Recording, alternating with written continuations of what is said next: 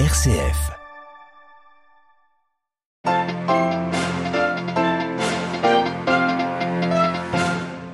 Le siège de Mariupol pourrait bientôt prendre fin. L'armée ukrainienne qui résiste depuis 40 jours sera bientôt à court de munitions. Tentative diplomatique du chancelier autrichien qui se rend à Moscou aujourd'hui. Hier, le pape a appelé une trêve de Pâques. Nous verrons que sur le long terme, la médiation de l'Église catholique pourrait être très utile. Emmanuel Macron face à Marine Le Pen, c'est l'affiche du second tour de la présidentielle en France. La présence de la candidate d'extrême droite inquiète les partenaires européens de Paris qui préféreraient une victoire du président sortant. Les forces armées de sécurité israéliennes ont carte blanche pour mener leurs opérations en Cisjordanie après la série d'attaques anti-israéliennes de ces derniers jours. Quatre Palestiniens ont déjà été abattus ce week-end.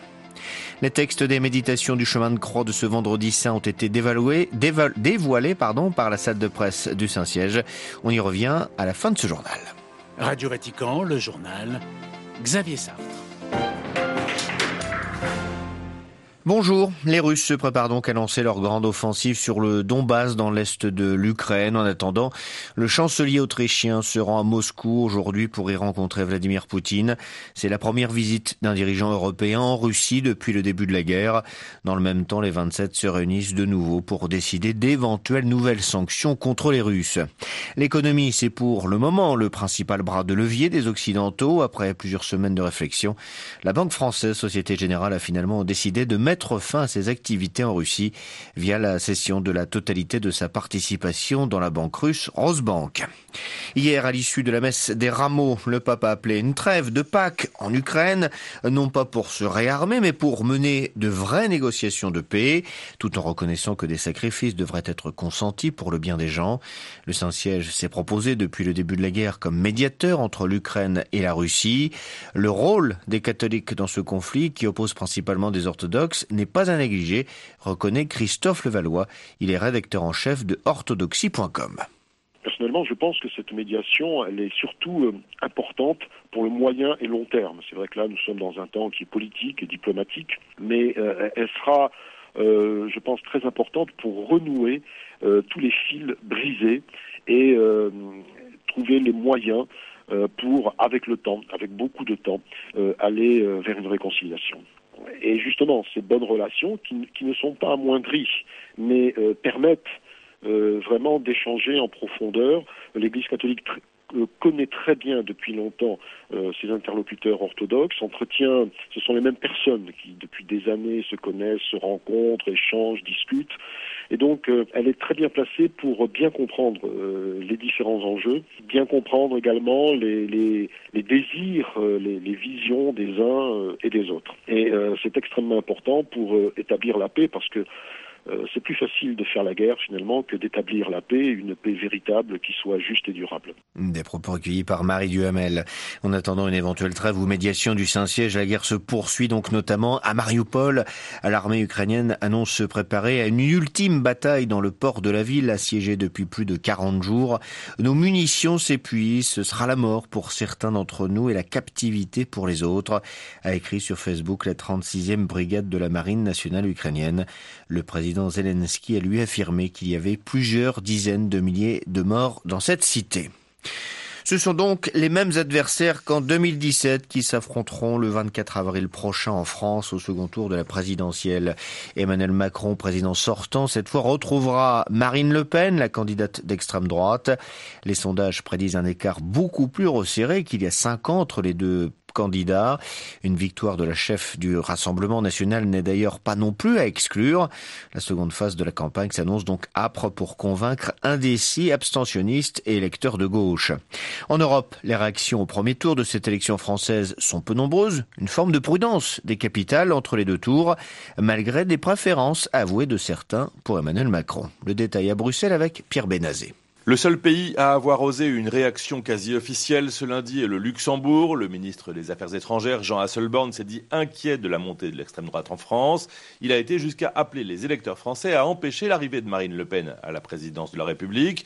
C'est une prise de position qui tranche avec la prudence habituelle en Europe où les gouvernements évitent soigneusement de commenter les résultats incomplets de peur d'être accusé d'ingérence, voire tout bonnement de peur de se brouiller à l'avance avec un vainqueur inattendu. Mais les propos du ministre luxembourgeois font écho à des préoccupations des Européens, même si ils ne répondent pas de manière aussi directe que lui. Son homologue néerlandais souligne que la guerre en Ukraine montre que la démocratie est précieuse. La ministre allemande souhaite que les Européens restent unis. Il y a en fait d'abord un espoir classique de stabilité politique, l'espoir aussi de voir les Français reconduire Emmanuel Macron, un président vu dans l'UE comme fortement pro-européen. Il y a aussi la crainte en Europe centrale et orientale de voir arriver à l'Elysée une Marine Le Pen qui veut le retrait de la France, du commandement intégré de l'OTAN, et qui est vue comme favorable à Vladimir Poutine, comme le souligne aussi en Allemagne l'ancien président de la CDU, Armin Laschet, qui félicite Emmanuel Macron d'avoir remporté le premier tour. Pierre Benazet, Bruxelles, RFI pour Radio Vatican. Carte blanche à l'armée aux forces de sécurité israéliennes. Le Premier ministre Naftali Bennett leur laisse toute latitude pour poursuivre leurs opérations militaires en Cisjordanie occupée. Des opérations menées après les attaques anti-israéliennes dans deux régions, dont deux dans la région de Tel Aviv, qui ont fait 14 morts au total. Depuis, quatre Palestiniens, deux femmes et deux jeunes ont été tués en moins de 24 heures par l'armée israélienne.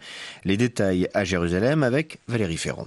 Les régions de Bethléem et de Génine observent une grève générale aujourd'hui pour protester contre la mort en moins de 24 heures de quatre de leurs citoyens tués par des tirs des forces d'occupation israéliennes qui mènent de larges opérations dans l'ensemble de la Cisjordanie. Un jeune de 17 ans est décédé ce matin après avoir été grièvement blessé hier dans la région de Génine, dont les auteurs des deux attaques anti-israéliennes de la région de Tel Aviv étaient originaires. Deux autres personnes ont été tuées hier à bout portant dans la la région de Bethléem, une femme de 47 ans accusée de s'être approchée de manière suspecte selon les soldats, qui ont ensuite reconnu qu'elle n'était pas armée, ainsi qu'un jeune accusé d'avoir jeté un cocktail Molotov sur une voiture. Dans la ville de Hébron, une autre femme a été tuée près du caveau des patriarches après avoir, toujours selon l'armée israélienne, tenté d'attaquer des soldats. Les tensions en Cisjordanie sont suivies de près par les factions palestiniennes dans la bande de Gaza, qui sont en état d'alerte maximum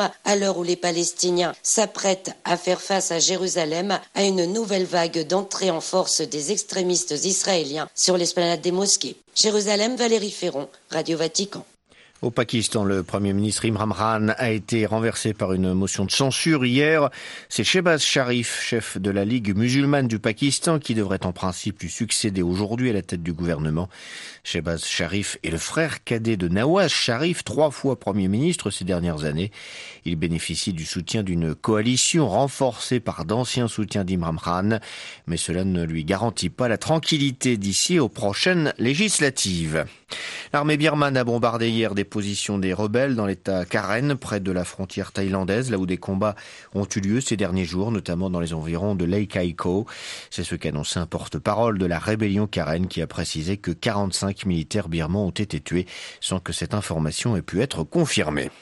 Retour au Vatican où après deux années passées sur la place Saint-Pierre en raison de la pandémie de Covid-19, le chemin de croix du vendredi saint sera de nouveau organisé cette semaine au Colisée. À cette occasion, le pape François a confié la préparation de ce rite à des familles, un symbole fort en cette année 2022 consacrée à la famille et cinq ans après la publication de l'exhortation apostolique à Maurice Laetitia. Les précisions de Claire Riobé. Les histoires, les joies et les difficultés des familles de 2022, ce seront les thématiques cette année des 14 stations du chemin de croix organisées au Colisée. Des familles liées à des communautés et associations catholiques de volontaires ont ainsi été chargées par François d'organiser les méditations de la soirée et de porter la croix entre les stations. Les textes ont été écrits par les familles elles-mêmes et révèlent la diversité des joies et des souffrances vécues par de nombreux foyers du monde entier. La première station sera consacrée aux époux, la seconde aux familles en mission, puis aux couples qui ne peuvent pas avoir d'enfants, aux familles adoptives ou encore aux familles dont un des membres est handicapé. Les témoignages, lus aux côtés du parcours de Jésus vers le calvaire, décrivent ainsi des moments de vie concrets et quotidiens, mais également la guerre en Europe de l'Est et les difficultés de nombreuses familles migrantes dans les pays d'accueil. Devant la douleur et la souffrance d'une mère, face à une famille sous les bombes, face au foyer souffrant de la famine ou des abus, vers la tentation de répondre par l'épée et de fuir, ta croix Jésus nous rappelle que tu es vivant, peut-on déjà lire dans les méditations. Ces méditations organisées par les familles nous rappellent à chacun que le Christ est ainsi incarné dans la vie de chaque foyer d'aujourd'hui. Claire et Lobé. Pour plus de précisions, rendez-vous sur notre site internet www.vaticannews.va. Voilà, c'est la fin de cette édition. Prochain retour de l'actualité en langue française, ce sera à 18h heure de Rome. D'ici là, toutes et à tous, une excellente journée.